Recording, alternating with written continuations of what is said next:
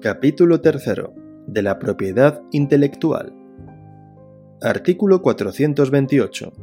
El autor de una obra literaria, científica o artística tiene el derecho de explotarla y disponer de ella a su voluntad. Artículo 429.